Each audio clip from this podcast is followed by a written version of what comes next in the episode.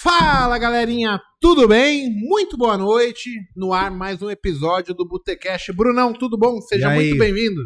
Hoje vai ser show, hein, cara? Pô, será que o pessoal vai, Vai, ficar vai reclamando? resenha, hein?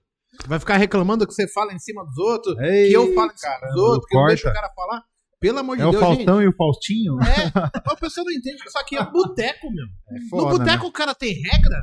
Não tem. Alguém, o cara que reclama não deve ir pra um boteco, não é possível. Pode mais quem grita mais, mano. Não tem essa. É, Porra, é, meu. é igual pregão, então, né? É, Rodrigo exatamente. Aquino, seja muito bem-vindo ao Botecast.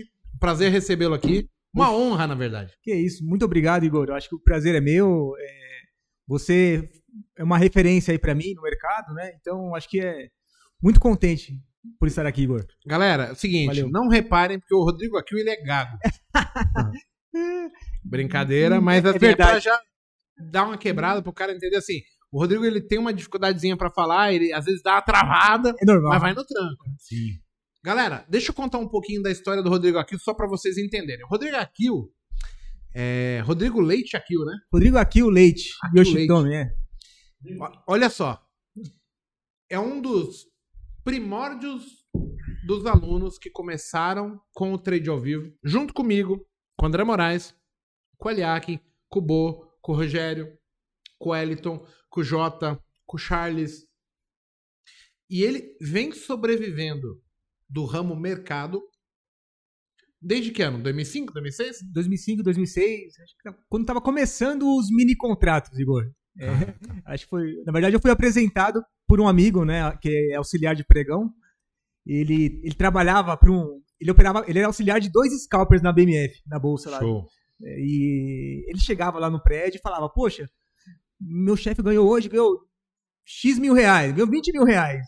Ah, Aham. perdeu 10, né? Outro dia ganhou 20. Eu falei, caramba, na época eu tinha um estacionamento na Barra Funda e eu tinha voltado do Japão, aí eu tinha juntado uma graninha, aí eu comprei um ponto comercial lá, um estacionamento, e eu ralava o mês inteiro e entrava lá uma miguelinha lá, né? Todo nem- dia o fio da mãe. Ainda mandava ganhava boletim. 10, ganhava 20, ele falando que, pô, mas E isso era, mercado que- naquela época era dinheiro, né, cara? 20 pau em por 2005 dia, era, que era grana, é, era Muita grana. grana. Deixa eu falar uma coisa aqui, Akil. O- Olha só, pessoal. É, O Rodrigo Akil, ele hoje é gestor CGA, né? Tem a E- certificação. Também é agente autônomo de investimento por certificação, né? Sim. Então, assim, você conheceu o pregão Viva Voz, é, foi trader, é, se especializou ali, se certificou em gestor, é, trabalha no ambiente corretora, é, é agente autônomo, atende os clientes, né? Olha que, que, que mundo doido. E a gente está falando sempre de investir, de rentabilizar, de gerar valor, de gerar riqueza para o nosso patrimônio. E, e, e a ideia de hoje é bater um papo sobre essa história, porque assim, eu tenho para mim que você é um cara que veio de baixo, humilde. E eu queria que você contasse um pouco da sua história, Rodrigo, para a gente poder entender. Até a parte do Japão, que é interessante, né? A gente é, imigrar para outro país e depois voltar, retornar, né? Qual que é a ideia, qual que era a situação. Então eu queria que você contasse um pouco pro pessoal entender um pouco quem é Rodrigo Aqui o Leite. Legal, Igor. É, é, na verdade, o mercado não era algo que eu. Não era um dos meus objetivos quando eu era mais novo, né? A ideia, sempre que se, se formar em, me formar em engenharia mecatrônica, esse era o meu objetivo. E não, não consegui passar em uma faculdade pública para engenharia na Ah. época. E passei em uma de tecnologia, né? Mas era um curso tecnólogo. Legal. É, Aí comecei fazer a faculdade, cursar, e, e nesse meio tempo não estava muito contente com a área que eu escolhi. Sim. Então eu escolhi o curso de logística, passei no curso de logística numa faculdade pública, e aí só que, poxa, não era que não, não brilhou o olho, o olhar ali, né, quando eu estava fazendo a faculdade. Aí tranquei para ir pro, pro Japão, né? Então não tinha condições também de pagar uma faculdade, meus Sim. pais não tinham condições de pagar uma faculdade particular para engenharia. Aí eu falei, poxa, deixa eu. e- e na minha cabeça tinha que ser uma faculdade pública, né? Aí né, nesse meio tempo ali, quando não estava muito contente com o curso, fui pro Japão, fiquei um ano e meio lá, aproximadamente. Aí trabalhar mesmo ali, colocar a mão na massa, né? Trabalhei em Fábrica montar de carro. fábrica de foi. carro, fábrica de na, na Bridgestone, né? Trabalhei na Aham, Suzuki, na legal. Bridgestone e pneu. É legal que eu conheci a linha de produção, como é que funciona e entendi o que que é produtividade também, né? Então lá é, realmente você tá lá para trabalhar, você trabalha mesmo, não, Sim, não, sim. Não, tem moleza. Não tem né? moleza, né? Então, isso foi bom, foi um aprendizado muito interessante, né? Pra, pra minha vida. E aí voltei, voltei pro Brasil, né? Querendo, sempre tive vontade de empreender em, algum, em algo, né? Montar algum negócio. Aí foi então que eu eh, tive a oportunidade de, de trabalhar com, no ramo de estacionamento. De, Aham. e aí comprei um, um ponto comercial e comecei a, a trabalhar na área. Isso foi em 2004. Né? Em 2004 e voltei em 2005. Não, desculpa. Fui em 2003 pro Japão, voltei em 2004. E... Naquela época ali, era começo do Lula, né? Dólar tava o quê? Isso, Você tava. pegou o câmbio. É, o, o dólar tinha dado uma esticada, uma puxada naquela época. Então, é até bom para quem tava via... quem ia trabalhar lá fora, né? Sim. Então, real- voltou com uma grana boa, valorizada, É né? 3,50 na época, eu acredito nessa faixa, né? E o dólar que era sempre um, 1,60, 2 reais, dobrou praticamente, né? Bateu 3,50. Eu consegui trocar até por um valor bom, né? O dinheiro que eu, o, o que eu acumulei lá no o dinheiro que eu acumulei lá no Japão, né? Deixa eu te fazer uma pergunta. Você foi pro Japão é, tentando empreender. Empreender é modo de falar, né? Vamos lá. Trabalhar Uhum. pra ganhar uma grana. Sim. Se você fosse recomendar pro nosso público, né? Você acha que isso é uma boa oportunidade? Que isso vale a pena? É, que isso fez diferença pra você? Quando eu falo isso, não somente financeiro, mas como experiência de vida, como Mindset. oportunidade, mindset. Você teve a oportunidade de crescer financeiramente, é, crescer profissionalmente, aprender, é, inovar, assim, de, de ver, poxa, eu não faço isso, eu faço aquilo. Olha, eu não pensava. Você conseguiu ter esse direcionamento com essa oportunidade que você teve indo ao Japão? Ah, acredito que sim. Eu, na verdade, eu fui também já pensando em algo. O que, que eu posso fazer no Brasil? O que, que tem de diferente lá que eu consigo implementar aqui no Brasil? Né? Então, tanto é que, na verdade, uma das. Minha ideia inicial era montar uma franquia de doce que eu vi lá, um doce é, francês, na verdade, que era vendido no Japão, que fazia fila.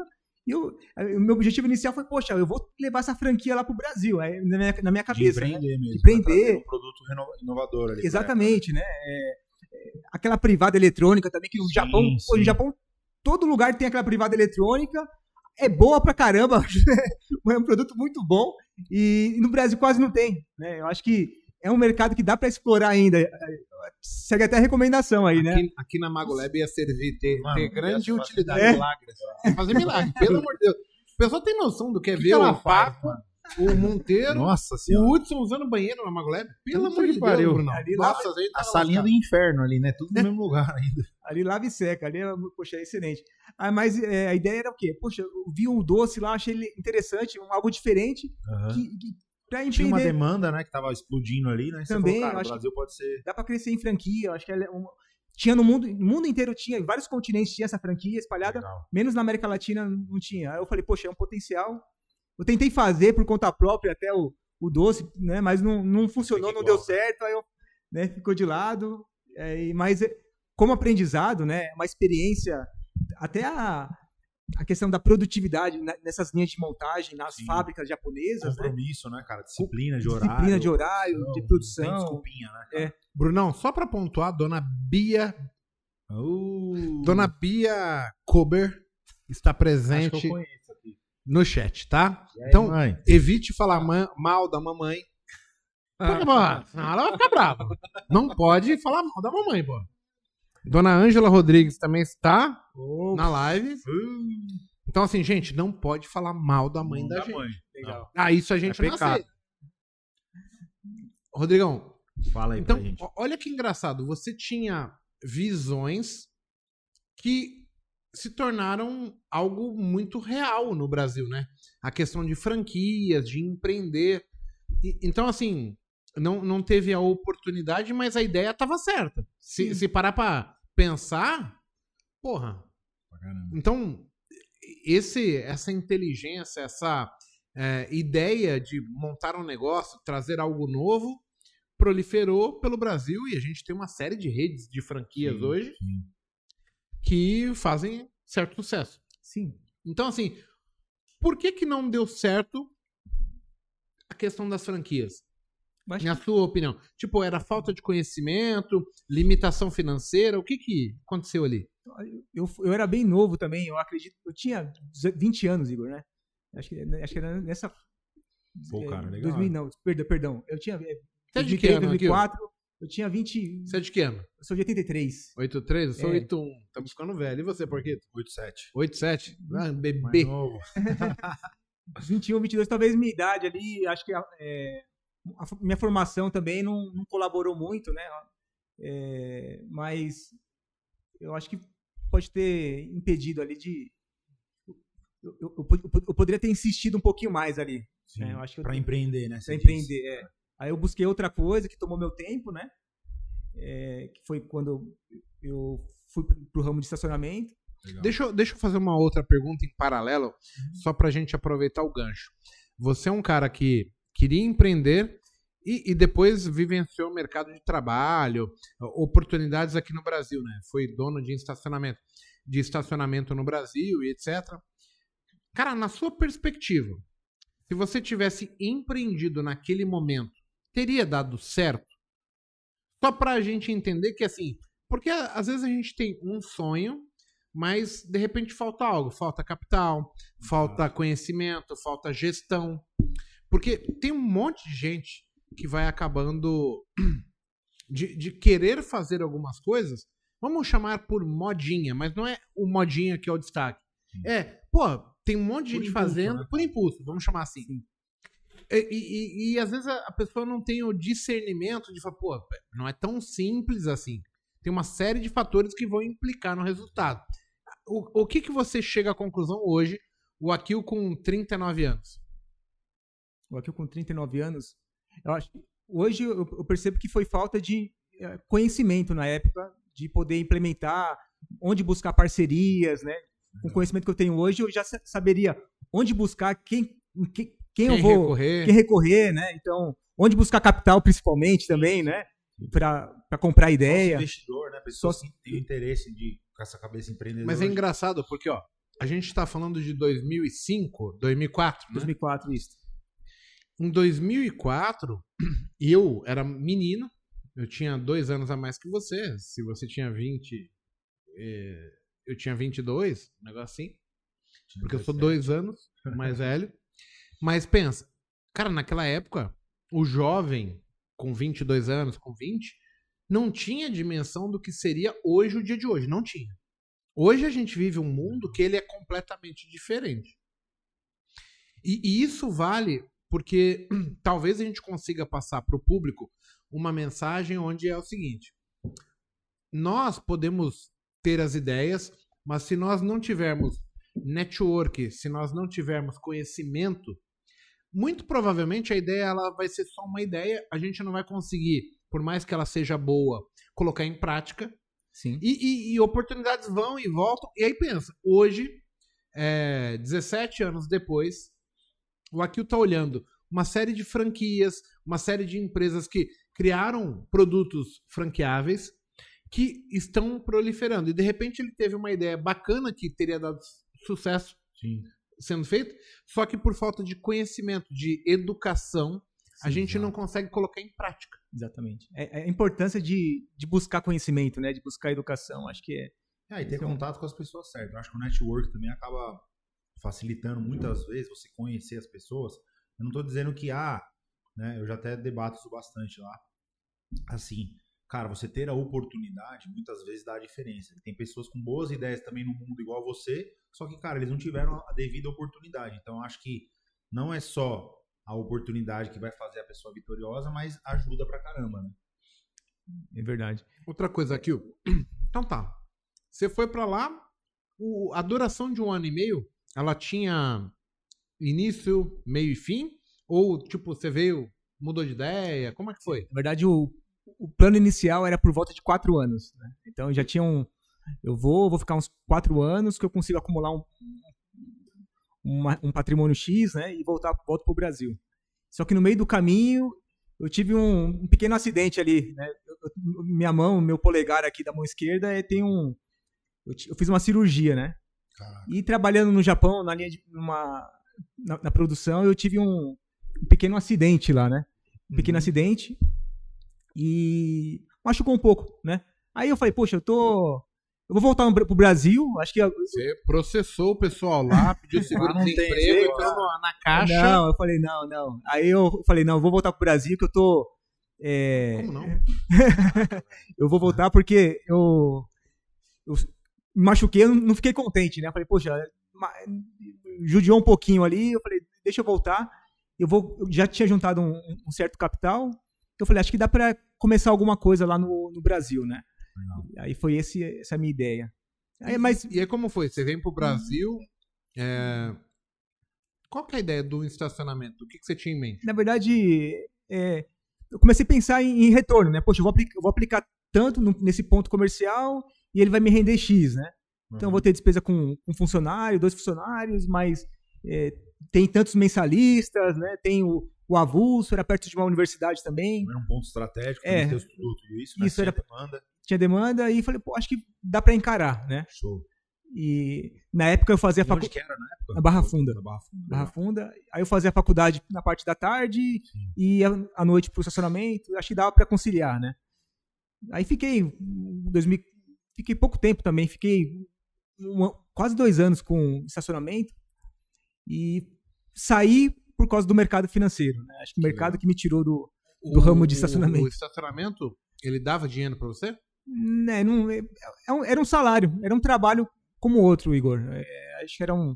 Tinha um- eu pagava as despesas lá, o aluguel, o funcionário, Ah, sobrava mais um, um salário para mim, né? Uma renda para eu viver e mas não era algo Nada que, absurdo. poxa, nada absurdo que, que negócio legal aqui, né? Que, que empreendimento bom, né? Não- Que bom, né? Senão você não teria saído, né? é. Aí acho que foi, foi quando, conversando com esse amigo, que eu. Acho que foi. Assim, assim como vários alunos, né? Acho que quando conhece o mercado, gosta do mercado. A gente costuma dizer que tem um bichinho do mercado que pica a gente. Então, aí Aconteceu com você também? aconteceu comigo. É, aconteceu comigo. acho- Conta essa história pra nós. Aí foi justamente nessa época do estacionamento, né? Que eu tinha manhã livre. Eu estudava à tarde, fazia faculdade à tarde, ia pro estacionamento à noite, e amanhã até o meio-dia ali era um horário que eu tinha disponível para mim, né?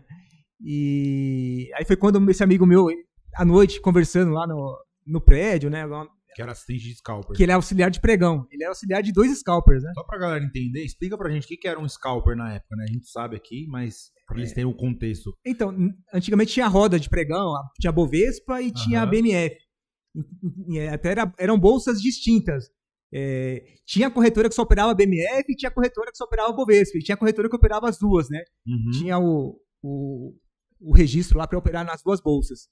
Então, e antigamente tinha o pregão Viva Voz, e nesse pregão tinha os operadores de pregão, que eram Legal. funcionários das, das corretoras, né? Sim. Eles boletavam as ordens dos clientes, né? executor, de ordem do cliente Tá. ficava com o cliente na linha e executando ordem, né? E, e tinha os scalpers também que dava liquidez. O scalper ele comprava, vendia, ele não tinha. Ele não Era um tinha custo- autônomo, né? cara? Autônomo, Na não tinha verdade, custo- um, um cara na física, né? Isso, ele tinha o crachá azul lá que tinha liberdade Legal. ali para eu poder operar, né? Eu não sei se o pessoal de casa tem essa dimensão, mas É. hoje a gente tem barato. cerca de 6 milhões de CPFs participando da Bolsa de Valores. Milhares e milhares de clientes operando day trade. Eu não sei o número exato, mas são facilmente Bastante. 50 mil Sim. dentro do universo de 6 milhões. Imagina como seria hoje tendo que ter um cara para atender telefone, do cara tá ligando para louco. comprar ou vender. Que loucura, que bagunça que seria. Olha o quanto é importante a evolução do- do- dos processos. Legal. de como né? as coisas têm que ser realmente.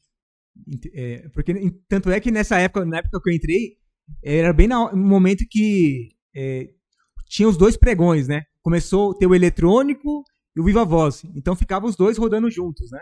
Aham. Então ficava o Viva Voz e tinha um eletrônico também em paralelo que ficava rodando esse, nesse pregão, né? E até esse, esse amigo meu que me, me apresentou o mercado, esse mercado futuro, acho que eu comecei até pelo mercado, para quem tá começando, pelo mercado mais alavancado na época, sim, né? sim.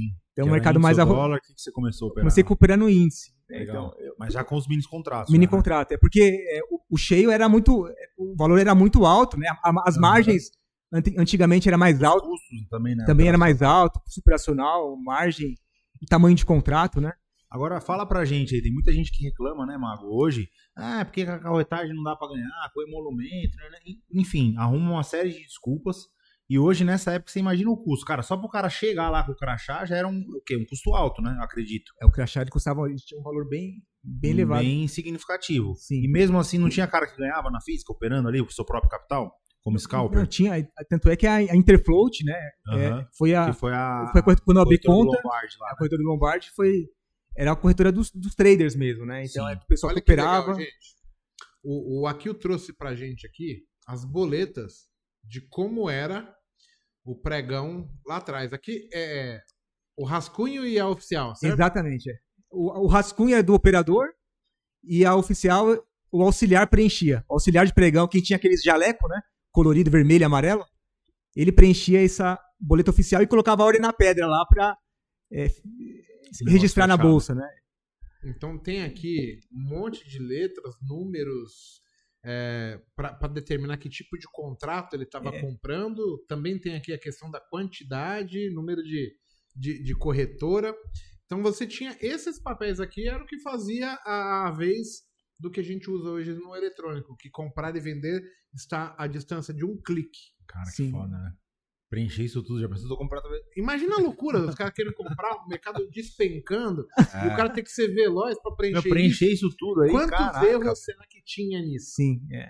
Pra Tanto- acertar essa matemática, Mano, pelo é. amor de Deus. E dava confusão. Quando não, não casava a ordem, né? é, ficava. tipo, Porque tinha- na, na bolsa tinha várias câmeras também que ficavam Sim, sim, sim. é, filmando, né? Então terminava o pregão, se deu problema de execução, igual o auxiliar falou, ó, você tá zerado, você não tá posicionado, só que a pra bolsa lá apareceu na corretora que ele tá Nossa, comprado, né? Falou, não, Putz. então vamos rever. Qual horário foi? Porque aqui tem uma ideia de horário que foi também a negociação, né? Então você consegue ver pelas câmeras para quem se deu o tchado lá na, na hora, né? É, qual Quando foi a contraparte? é, qual foi a contraparte que você deu o tchado O pra... Big Brother começou foi ali. Foi ali, ali era o Big, verdadeiro Big Brother. né? Exatamente. Mas seriam, assim, olhando, né, vendo a dinâmica da coisa, dá pra entender que era tinha muito, é, como que eu vou dizer, erros, né? É, pessoas falando, você comprou? Não, eu não comprei. Porque era muito bagunçado, era Sim, muito... Sim. Olha como a tecnologia ajudou a gente. Caramba. Quando a gente começou a operar aqui, que é. Você começa um pouquinho antes da gente. Ou no mesmo momento, mas indo para um lado de bolsa ali, interagindo com o mercado. E, e a gente já vem pro eletrônico o tempo todo, só que no começo, o trade ao vivo, ele olhava muito ações. A gente não conhecia índice, não conhecia mini índice, mini dólar, dólar não tinha isso. Então, quando a gente começa ali em 2005, o, o conhecimento popular da época sugeria só, cara, vamos operações. Era Petro, era Vale, Telemar. A gente tinha quatro, cinco ações Poucos negócios bem dia, né? tradáveis na época. O bem tradáveis era ações com mais de 200 negócios no Nossa. dia. Hoje Hoje dia, isso não existe, mano. cara, isso não tem mais, né? Cara, a gente não tinha gráfico, É. não tinha plataforma que gerava indicadores, setups. A gente operava pelo home broker, pelo web trading. Webtrade, puxa, que dava, que era lento, travava aquele Eu lembro webtrade. uma época que a gente usava MetaStock. Hoje ninguém fala mais nisso. Metastock, verdade, tirou do baú essa aí, Igor. Meta Tinha uma top. plataforma, que eu não vou lembrar o nome, que era uma plataforma do Brasil, que ela só funcionava à noite, quando eu imputava os dados que eu tinha que fazer o upload para gerar os gráficos para entender qual era a análise diária. Análise intradia não existia.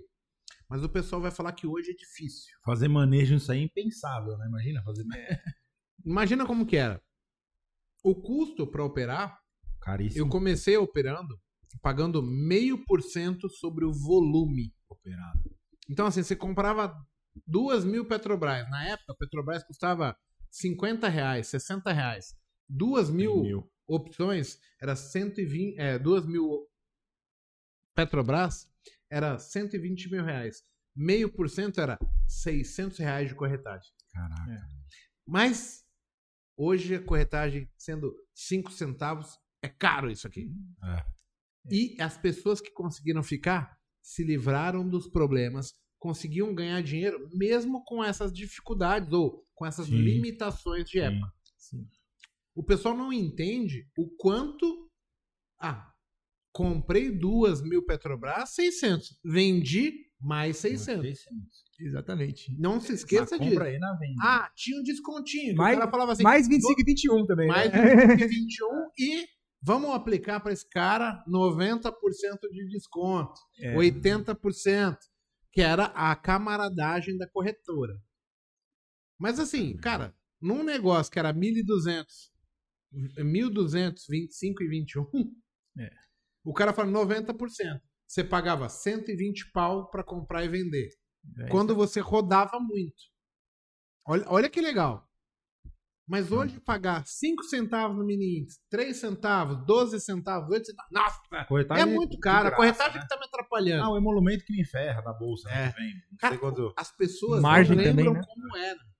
Então, assim, a gente vai criando ao longo do tempo apenas a nova desculpa para justificar os nossos erros. Exato. E lá atrás também era assim. Quando eu perdia, eu falava, nossa, essa corretagem tá me matando. Mas quando eu ganhava, queria É. postar minha boleta, falar Sim, que quanto sim, foda sim. eu era. Então, olha que legal. A gente muda a época, muda taxas, mas não muda o comportamento, Comportamento do ser humano. humano. É igual. É É a igual. mesma coisa. O que muda? Valores, é, tecnologia, mas a desculpa é sempre culpar outra coisa que não seja eu, o executor das ordens. Exato. Sim. Mas não mudou isso. Aí eu vim ver ó, aqui, ó, o mercado cair assim, a, correta- a corretagem sai de corretagem variável para fixa, aí começa com 30 reais. Aí depois essa corretagem cai para 19,90. Depois ela caiu para 14,90. Depois caiu para 9,90. Aí eu conheci mini índice. Para operar o mini índice era 4 reais para comprar, 4 reais para vender. Porra. Maravilha, então. Maravilha pra caralho, porque eu pagava 9 na ação. Meu, eu vou sair desse negócio de ação. Vou sair dessa porra. Aí eu vi a, a corre- a corretagem sair de 4 para 3, de 3 para Mano. 2, de 2 para 1, de 1 para 50 centavos. Vixe, quando chegou nos 50, Você fala- depois... Agora não tem que Nossa, agora não tem como mais, perder mais. Hoje é gratuito, mas Você- a gente continua achando problema nisso aqui. Você fala de custo assim de ação desse tamanho, você imagina o Fred como que não ia ficar lá com a mesa dele que gira a ação o dia inteiro pra caramba. Fala, meu, não dá dinheiro esse negócio aí. Olha que legal, gente, porque a gente tá falando de uma história de evolução Mercado. do próprio mercado, do sistema, de, da bolsa evoluindo, de, dela entendendo que tá vindo fluxo de pessoas, tá vindo mais investidores e a gente consegue baratear custos porque temos mais players operando. Foram criadas também outras regras de monetizar as empresas que fomentam o mercado, que trabalham e promovem o mercado. Então a gente tem hoje boas corretoras, boas instituições que elas conseguiram, baseado em, em benchmark, o número de clientes que elas têm, é o share, elas falam assim, porra, aqui eu consigo fazer corretagem ser 3 centavos, ser 5, ser 8. Ó, se você assinar o RLP, a gente arrumou uma outra receita que cobre isso. Então eu consigo fazer você operar e numa condição muito mais justa Sim. Agora, só que de maneira gratuita. Ou seja, só depende da gente ter bem, bom sucesso. Verdade. E como que é essa passagem aqui? Essa passagem é interessante, né? Porque essa fase de custo alto, né? Taxa de corretagem. Poxa, é, quando eu comecei a operar, né, conheci o mercado, aí ia, Hum, ia buscar informação, né? Poxa, houve o seu interesse de começar a operar? E como que foi? Era, era esse custo já absurdo? Você já começou no BMF, você falou, né? isso, é. Então, Já percebeu, né, que o que ele tá passando pra você a palavra só pra ele ir pegando os petiscos todos. ah, né? tá. Pra você não entendi. ter tempo de petiscar. De- O gordinho não beliscar aqui, né? Continua. Então, é, nessa fase, quando, quando, quando esse meu amigo me apresentou o mercado, né? Ele falou, poxa, os auxiliares lá da Bolsa, tá todo mundo operando mini contratos, né? Aham. Mini boi, tava lançando mi- mini futuro, Mini né? boi? É mini boi, mini dólar, é mi- mini índice, né? Na verdade, mini índice mais, assim, Tá. tinha mais liquidez, né? Aí tinha, tem uma plataforma no Web3, né? Aham. E eu falei, mas operar, como é que faz pra operar, né? Por onde que opera, né? processo É. de conta, Aí ele- garantia, né? Aí ele falou, não, você tem que abrir conta numa corretora. pessoal, todo mundo opera pela Interfloat, na época era a corretora que mais tinha cliente que operava por conta própria ali, né? Sim. Você ia lá dentro ou você ficava de casa? Então, tinha aí eu tinha, eu, tive, eu tive vontade de sentar na mesa lá pra poder operar, mas não Era tinha, caro. tinha mais de 150 posições lá e não tinha espaço pra sentar na Eu época. comecei igual. Tinha 150 posições. Caraca. Eu deixava todo mês 12 mil reais de corretagem e eu não tinha vaga pra ir. É. Eu falei, que absurdo. Você operava por eles também. Comecei uma época a operar por eles. Eu comecei operando pela Santander. Sim. Aí era corretagem variável. Mesa de operações ali no, no. Esqueci o nome da avenida ali no centro de São Paulo. É. Não é São João, não é centro, é. Cara, não importa. É Rebouças, eu acho. Uhum. Vou, vou chutar, tá? Mas não é Rebouças. Tem um nome muito específico e é muito foda. Mas ele tinha. O Santander tinha uma sala de ações. É, Santander foi, era conhecido no mercado como ter essas salas de ações em várias, várias É, aí eu comecei Agências, lá, né? aí pagando corretagem meio por cento. Aí eu falei, porra, beleza. Aí quando eu descobri que a título tava fazendo é, corretagem, 10 reais, né? não era 10 reais. A primeira coisa que eles criaram era o seguinte: naquela época eu nem sabia que podia vender uma ação. Só que a título falou: olha, se você gerar 1.500 reais de corretagem, você não paga mais corretagem. Caraca. Eu olhava assim, vou pagar uma fortuna pro Santander. Eu falei, nem a pau que eu fico aqui. Fui pra título imediatamente. Aí, a título, que é a Easy Invest, Uhum. eu não sei, acho que agora o Nubank comprou, tem, tem uma treta assim. Uhum. Mas assim, pô, era uma corretora top. Eu comprava e pagava só, sei lá, acho que era 10. E eu só tinha Com um limite de de 1.500. 150. Ah, Eu só pagava 150 primeiras ordens no mês. Cara, eu fazia isso num dia. Caraca. Com o mercado sem liquidez, eu mandava 150 ordens num dia. Era girador, né? Eu, André Moraes. Cara, eu, André, competia. Tinha dia que o André Moraes, que ele hoje é do Swing Trade, o cara mais Aham. é cauteloso, etc. Eu falei assim, André, como foi? Eu rodei 99 ordens. Ele falou, não, rodei 179. Caraca. Já tinha, já tava isento o resto do mês, não pagava mais Não taxa. paga mais nada. E a alegria nossa era, no primeiro dia, no segundo, já tinha acabado as taxas. Não pagava mais corretagem. Porra, era faceirão. Aí, só que tinha uma limitação. A gente começa a gostar de mercado, se dá bem, e começa a ouvir, porra, o mercado caiu hoje, você não vendeu? Eu falei, como assim vendeu? A título não tinha ordem de venda. Caraca, era só trabalhar Aí eu compra. conheci a Interfloat. Não, mas se você for para a Interfloat, Você você pode consegue ganhar. vender. Agora, Agora que eu quero. Agora que... Porra. agora eu vou ganhar essa porra, porque o que tava faltando era eu poder vender. E aí eu vou pra Interfloat. Aí nasce a paixão do mago pelo ursinho. É. É, mas assim, nessa época a gente era muito simples em conhecimento. É, nossa, se, se for comparar aqui, o que a gente fazia lá em 2006, 2007, quando você conhece as salas do trade ao vivo, e o que eu adquiri de experiência, o que eu sou hoje, Nossa, é. eu falo, cara, como evoluir? Eu não acredito em mais nada. Eu, eu, eu não gosto de contar isso porque o, o próprio André apagou, né? Mas, cara, a gente começa o trade ao vivo, era eu e o André Moraes. E a gente participava de fórum, que naquela época era tudo escrito, fazia análise, postava, etc. BVFN, né? do VPN. Chegou num momento que o André falava assim, gente, olha aqui o IFR cruzou, que não sei o que, e ele postava. Chegou um dia que ele olhou pra mim, assim, quando a gente criou a real com é, consideração que pô, o que a gente falava era asneira, que era, era peanuts, tanto eu quanto ele, Uhum. ele foi lá no fórum e removeu os- todos os posts dele do DVFN para não deixar registrado essa marca é. aí, que a gente falava de estocástico, Ah, falava mas era um de- conhecimento de- que vocês tinham. Sim, né, sim, sim. Mas olha o quanto é foda.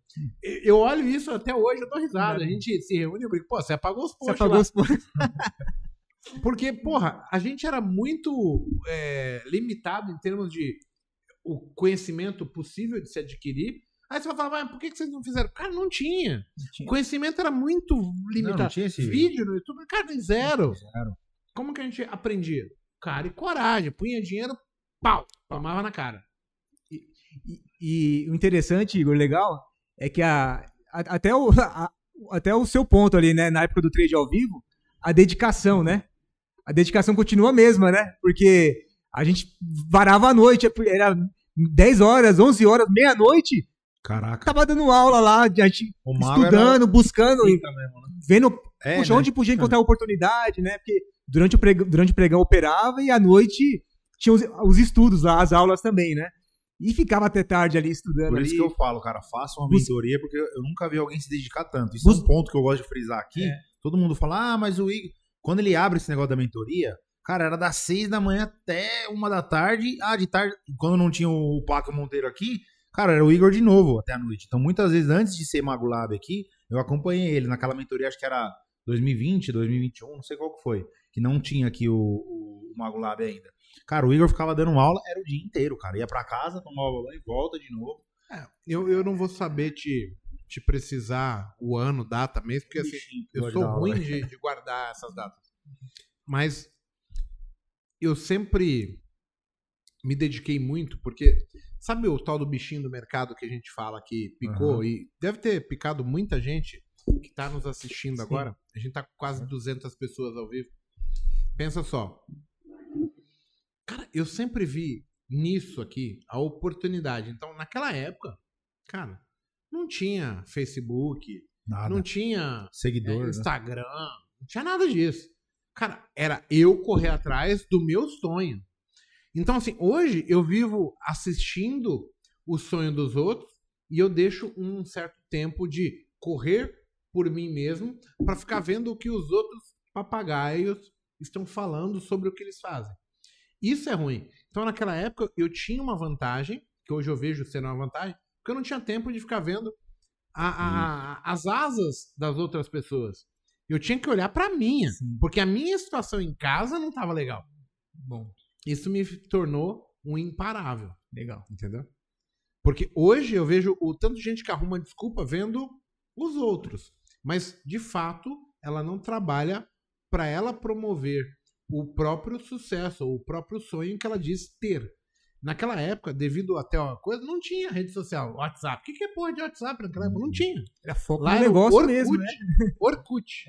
Orkut, chat do UOL, que era a minha lembrança. Onde que o Mago entrava? No chat do UOL, pra falar de Tinha negócio. negócio. Chat do UOL pra falar de negócio. Gente, para. Olha a idade do fico chat, hein, velho? Por isso que eu vinha lá. Igor Maguinho. Mas conta aí, Akil, pra gente. aí- aí, olha só, aqui, só pra dar segmento aqui.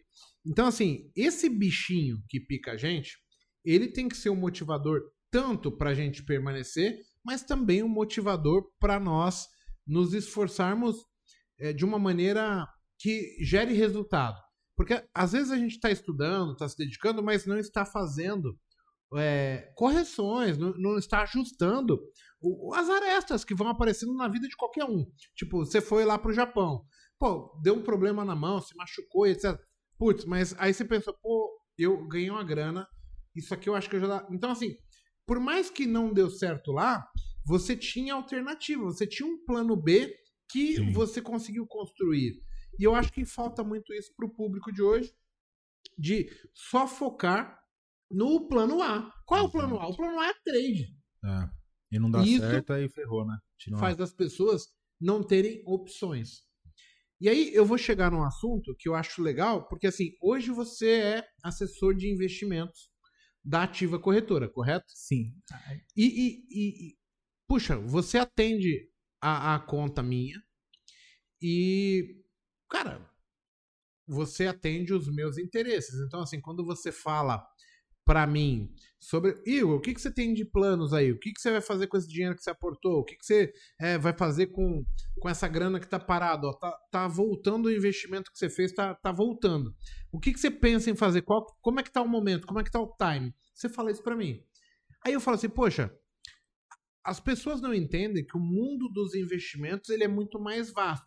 Aí eu queria entender de você, por que que você, depois do estacionamento, vai ser trader, que é é a parte que você vai começar, mas também vai estudar para ser assessor de investimentos. Por que que você vai estudar para ser um, um gestor é, certificado? E, e da onde vem essas ideias para que as pessoas comecem a entender, cara, o mercado financeiro é muito vasto, tem muitas possibilidades. Bastante oportunidade. Conta pra gente aí. essa essa visão de mercado assim, ah, poxa, quando conheci, fui mordido pelo, pelo bichinho. do Bichinho. mercado, né? Eu falei, não, é, é isso que eu quero pra mim. Então eu quero trabalhar nessa área. Foi Uhum. aonde que instalou ali, né? Falei, poxa, quero trabalhar com isso. E aí conheci, abri conta na corretora, operei, né? É, Acho que o, o que ajudou a morder mais também foi que no primeiro dia de operação, Ganha. é, eu ganhei um mês do estacionamento lá, Puta né? Na manhã ali, operando de carro. Eu falei, poxa, é, é isso daí, acho que foi o que chamou também, cabeça, mexeu né? com a cabeça. é. E depois perdi, ganhei de novo, aí foi indo nessa história aí. Mas gostei do mercado, falei, poxa, legal, quero conhecer como funciona uma corretora, né? Legal. Aí a- instalou esse, esse é, de conhecer o mercado, de trabalhar na área, né? É, de entender como funciona. Porque na época até operava, gerava bastante mini contrato, né? Uhum. E aí eu falei, poxa, eu gero uma boa receita, de, eu, só eu gero uma boa receita de corretagem, né? Corretora lá, né? Da corretora. Então, como funciona para eu, né, trabalhar na área? E mandei currículo para algumas corretoras aí, não Isso tinha sem informação nenhuma. sem informação, tipo, não, meu, não foi né, não seco conhecia, é, mesmo, só, só, só conhecia porque eu abri conta na corretora e operei o, o Web3, na verdade eu operei o semi-profissional lá que a, que a BMF disponibilizava, né? Show. E Foi carudo mesmo, né, cara? É. Pô, meu, vou lá tentar. é, vou, vou atrás e, e nessa de, de buscar, de ir atrás, é, acabei não, não conseguindo a oportunidade de nenhuma corretora. E na- eu, aí em- vi lá nas- na, um amigo comentou né, que tinha o agente autônomo de investimentos na época, que você pode se plugar a uma corretora, né, se, É, você fica vinculado, né, se vincular a uma corretora. E na, naquela época você poderia se vincular a várias corretoras Ó, também. Show. Então, não era exclusivo, então. não era exclusivo de uma corretora. Eu, eu poderia abrir, é, virar parceiro de várias corretoras do E mercado. oferecer os diversos produtos ali. Exatamente. E Que na época era praticamente só bolsa. Né? Então era só ações e BMF. E Não. Fundo já tinha nessa época aí? Não, também não tinha. Os Esparta da vida Não, lá, não- SPX. É, não tinha ainda disponível assim para investidor no varejo, não tinha, né? Era uma coisa É, mais pro mais- Elf lá no Private. Mais wealth private isso. Tá. E aí foi aí que comecei, é, tirei o agente autônomo, aí montei uma PJ de agente autônomo, legal. comecei a fazer parceria com algumas corretoras. no mercado, né? Sim, Porque é, exatamente, comecei a lá empreender. é isso também, né? Aí montei parceria, tinha. é, cada, cada corretora tinha um diferencial diferente. Então eu tinha parceria com várias corretoras. E de acordo com o perfil do cliente, eu indicava uma corretora para ele. Né? Show. Ah, esse cliente tem perfil, poxa, abre a conta aqui na, nessa Você corretora. atendia trader também na física ou não? Como eu vim do Qual mercado, como eu vim do mercado operando, o nosso foco sempre foi o cliente que operava o cliente trader. Ah, Né? legal. Não E era até investidor, né? não era- mais buy and hold. não, não. E até os assessores que foram entrando no negócio, né? O girador mesmo, né? É. Você atendeu. Era, era mais do cliente que operava. Aham. Então, dentro da corretora, das corretoras que, que eu fiz parceria, o nosso foco sempre foi o quê? Sempre foi quais são as melhores condições para o cliente trader. Eu, eu tinha a dor ali do cliente na Claro, ponta final, operado, né, operava, pô, a margem alta, corretagem cara, né?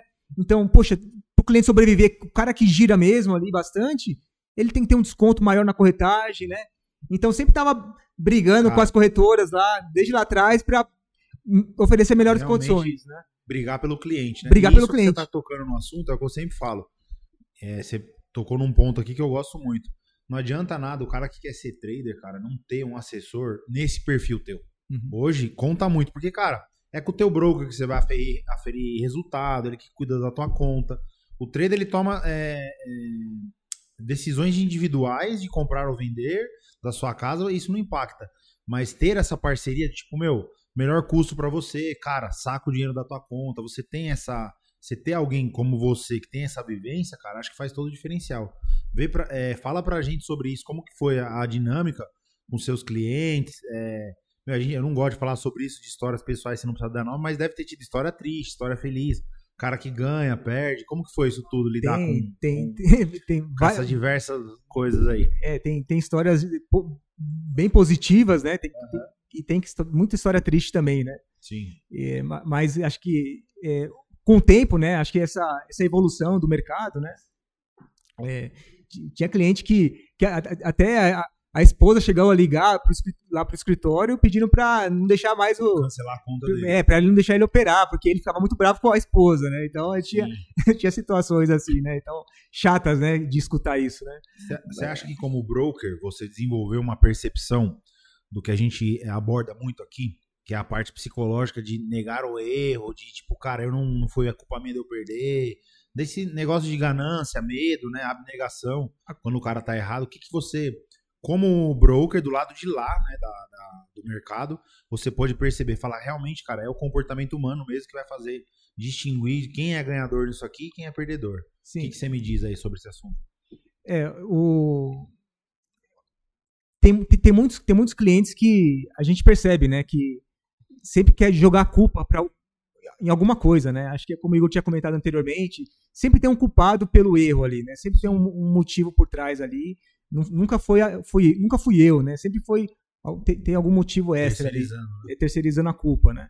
E isso acontece bastante no mercado, né? Acho que é, acho que o internet, plataforma, né, esse tipo de coisa sempre está acontecendo, mas é, o nosso papel como, como assessor é o quê? É, era investigar realmente qual que foi o problema, né? Sim, se teve sim. erro, quem foi o responsável pelo erro, né? É, se foi a corretora, poxa, eu tô lá a corretora poder ressarcir se foi o erro da corretora. Agora, se não foi erro da corretora, é o erro do cliente também é, é deixar transparente, deixar claro ali, né? Como que- quem, quem, de quem é o erro ali, né? Da, dessa, Cara, eu gostei de fazer essa pergunta, até agora que o Marco tá aqui, é, transcorrer sobre um, um assunto que é assim, cara. é, eu vejo um broker europeu lá, eu vi ele contando muito e até perguntar se você já observou isso. Porque todas as pessoas falam, ah, day trade, a maioria das pessoas perdem e tal. Mas na verdade, a estatística, né, que eu escuto falar, que eu tive acesso a algumas informações, é de que os clientes são bons em achar bons trades ganhadores. O grande, o grande problema mesmo tá em quando ele vai perder. Que aí ele começa a fazer de tudo para não perder e chega ao ponto de destruir a conta. Você chegou a ter essa percepção de falar, cara, olha só, a maioria dos meus clientes, eles conseguem ganhar, eles acertam. Eles estão ali consistentemente acertando. Só que a gran, o grande problema disso aqui é o que? Cara, o dia que ele tem que errar, que ele tem que falar, não, parei, tô errado. É onde faz aquele wipe, né? O limpa a conta do cara. Onde você teve essa percepção Não, e fala pra gente. Então, a, a gente sempre.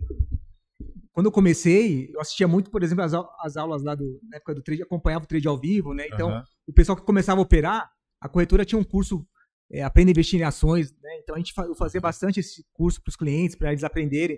Tinha uma introdução da análise gráfica, análise técnica, mas a parte do risco, né, do gerencial do risco ali, poxa, é onde a gente mais frisava, né? Porque a gente sabia qual que era a dor ali para quem estava operando Sim, no mercado, né? Esse dia de fúria, né? Então, o que que Isso. pode acontecer, né? Então, E os nego ganhava, né? Pelo que eu escuto falar aí dos brokers. Tem cliente que é ganhador pra caramba, Ah, só que, tem. cara, quando é pra perder, destrói tudo, é, né? tem, tem, acho que é que- aqui tem um dia que estraga, né? Esse dia que Sim, tomar sim. cuidado com esse dia, né? Então por isso que é, por isso a importância de ser dis- disciplinado ali para cumprir, né? Os, o, o stop, saber a hora de jogar a toalha.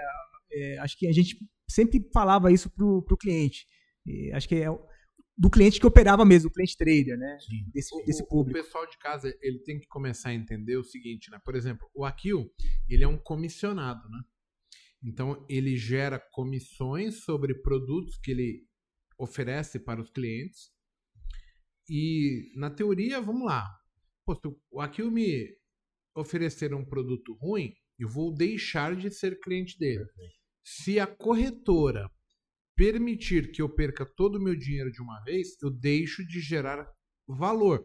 Então pensa você tendo uma empresa, tendo um serviço onde você é comissionado ou ganha uma receita por aquilo e eu não fazer nada. Então, o primeiro passo que o cliente tem que ter é entender que a corretora, ela quer fazer que o sistema dela seja o mais pleno possível. Porque com isso, ela proporciona que você continue operando, continue investindo. E o Akil também quer. Porque Sim. ele só ganha É comissão bom pra todo mundo. Sobre os seus investimentos. E é interessante falar isso. Porque o que a gente Porque, escuta é assim, outra coisa, né? é- não é que a gente escuta, a gente escuta sempre um monte de gente Ah. que tem dois Groselha. pés esquerdos.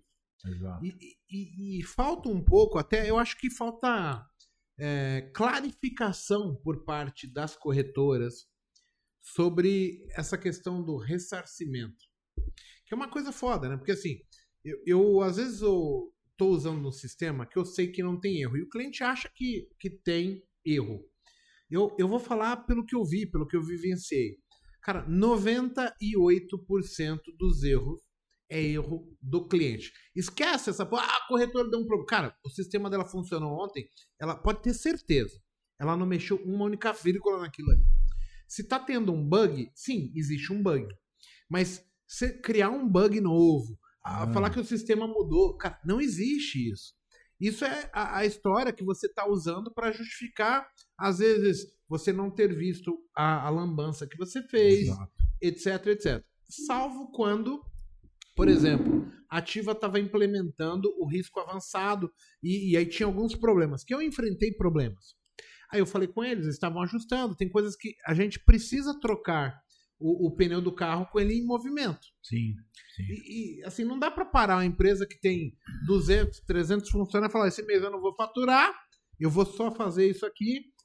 E aí o cara fala: tá, mas e os funcionários? Eles, como é que eu, eu pago eles? Então, num mundo idôneo, essas coisas vão acontecendo simultaneamente. E o que, que acontece? A gente sofre impacto de um monte de gente que não tem o caráter que eu tenho, Exato. que você de casa tem. Essas pessoas tentam se aproveitar dessas pequenas falhas, das pequenas instabilidades e tirar proveito, fazendo com que a corretora tome uma postura tipo assim, peraí, amigo, você gravou isso aí é, que é. você tá me falando? Porque assim, o que tem de gente que nunca operou na corretora e no dia que ela tá com não problema, tá fala, cara, eu tentei bater mil contratos, não foi? Ah. Aí, putz, meu. Será que o cara só ia operar naquele dia que deu problema e o cara nunca sim, operou? Sim, sim. Poxa, eu tava posicionado, é, o stop não me estopou, mas aí o meu prejuízo era mil, mas eu perdi 150 mil. Corretor, eu quero que você devolva. Peraí, e a minha responsabilidade sobre o assunto? Ah. Falta um pouco de honestidade nessa conversa sim, sim. Pra, pra gente começar. Então, você de casa, primeiro de tudo, você quer ser ressarcido? Grava a tua tela. Ótimo. Gravou tua tela, mostrou, acabou, a corretora vai te ressarcir se for um erro dela. Mas ali também vai estar provado se você clicou errado, se você Exato. fez alguma coisa que, que não estava. Por quê? Porque senão você tá num mundo muito foda e a corretora ela tem como base consegue consultar com a tecnologia dela da onde partiu o clique, qual foi o IP, que horas que foi, qual milésimo de segundo, se foi um atraso dela, do profit, do, do da bolsa. Perfeito. E tudo ela tem esse controle, porque ela tá tangida de, de proteção por N razões. Então cabe a nós entendermos a regra do jogo, entender que assim, a corretora não tá só me atendendo, ela tá atendendo milhares de pessoas, Sim. Milhares de pessoas que ela não tem é, a confirmação se são idôneas ou não. E dentre essas milhares de pessoas, tem aquele meia dúzia que a gente já sabe como que é. Meia dúzia que quer atrapalhar. Então a corretora não pode sair falando, pô, vem cá, eu sou seu amigo. Não, porque senão os caras limpam ela. É que a, os, os, sistemas, hoje em dia tem um monte de risco avançado, tem zeragem automática, né? Veio para veio você, né? Veio para ajudar, na verdade, né, a, a te proteger nesses momentos de fúria. Mas, assim, é, eu acho que cabe ao investidor saber o básico ali, né? Então, eu vou, tô operando, né? Tô operando, minha ordem foi, execu foi executada, não foi? Tá, com, tá ciente de tudo que tá acontecendo ali, né? Até quando a corretora, se a corretora zerou, saber onde, eu, onde eu vou confirmar essa zeragem da corretora também, né? Exato. Então Agora, você está ciente cara, do que está acontecendo. Para mim, isso tudo que vocês falaram aí se resume numa coisa: ninguém vai ser trader sem autorresponsabilidade. Sim. Acabou. Passa a régua. Ah, porque a ordem, porque o oco não pegou, porque eu coloquei automático para ir no break-even aqui não tá indo, man. Porra, é, é aquela coisa. Você não quer perder no final. Entendeu? E para ser trader, você tem que saber perder, cara. Existe o stop para te proteger. Mas enquanto você não assumir esse risco que você não vai errar, você não vai acertar, eu vejo que o grande problema, cara, das pessoas que chegam aqui, o que, que é? Tá sempre em busca de um sistema ou de alguma coisa que não vai ter perdas. E esse sistema não existe, é, velho. É, entendeu? Difícil, é. Você vai ter que se tornar o, o filho da puta que quando errar vai ter que perder dinheiro, cara. Entendeu? E assumir a responsabilidade por onde você clicou. Óbvio, tecnicamente tá aqui para te instruir. Até porque tem cara que não conhece, tipo, o horário, 6 horas da tarde lá clicando no varejo com 100 reais de margem. Cara, isso aí é ridículo. O cara não se preparou para estar tá num mercado tão disputado. Então, assim, alguns ignorantes, eu acho que essa democracia, essa, esse fácil acesso ao day trade também é um pouco ruim por causa disso. Não existe uma habilitação pro cara, ó, você precisa saber dirigir o carro pra poder entrar nesse negócio, entendeu? O cara não, você digi- depositou o dinheiro ali, você tá operando. Então tem essa coisa técnica, mas a partir do ponto que o cara já sabe isso tudo, ele tem que assumir a responsabilidade, cara. É, Mas tem- isso tem uma falha tanto de nós, que promovemos o mercado, quanto das corretoras, dos bancos, que vendem isso como se fosse simples. Ah, sim. Como se isso não precisasse de preparo nenhum. E aí isso promove uma falsa sensação de facilidade, de, de, de, de segurança, que o cara não entende de fato os riscos. Aí depois você vai lá na corretora, só tem aquele questionário de suitability, que é o Hum. seguinte, o povo mal sabe ler, porra. O que, que eu preencho lá, né? Você deve ter respondido isso, pô. O cara não Você não fala assim, eu quero perfil. operar mini índice, o cara não sabe preencher Ah. o suitability para que ele seja É liberado. agressivo. Ele não É. consegue entender, porque ele não tem o perfil muitas vezes, sabia? Ele Então, não sabe o que é. Ele não sabe o que tá operando, na verdade, né? Porque você pega um, um contrato de. Só pra. Um contrato de mini índice, né? Um contrato de mini índice, o índice a, média de 100 mil pontos, né? Quanto que. Qual o valor financeiro que ele tá negociando ali, né? Poxa, então um contrato de 20 mil reais, é 20 e poucos mil reais. Sim. Então, sim. é esse é o- né? Ele não tem esse é o- noção, né, ele não cara? tem noção do que ele, tá, ele tá operando 20 mil. Só que ele tá, ele tá tirando, colocando 100 reais ali pra operar esses 20 mil. Qualquer oscilação Perfeito. que der ali vai, Cara, vai fritar, vai né? fritar. Aí, poxa, não é, assim, o mercado oscila pra caramba, né? Então, Sim, volatilidade, né? O cara não entende isso. Não tem, acho que tem- tem que ter ciência do, poxa, do que eu tô negociando, né?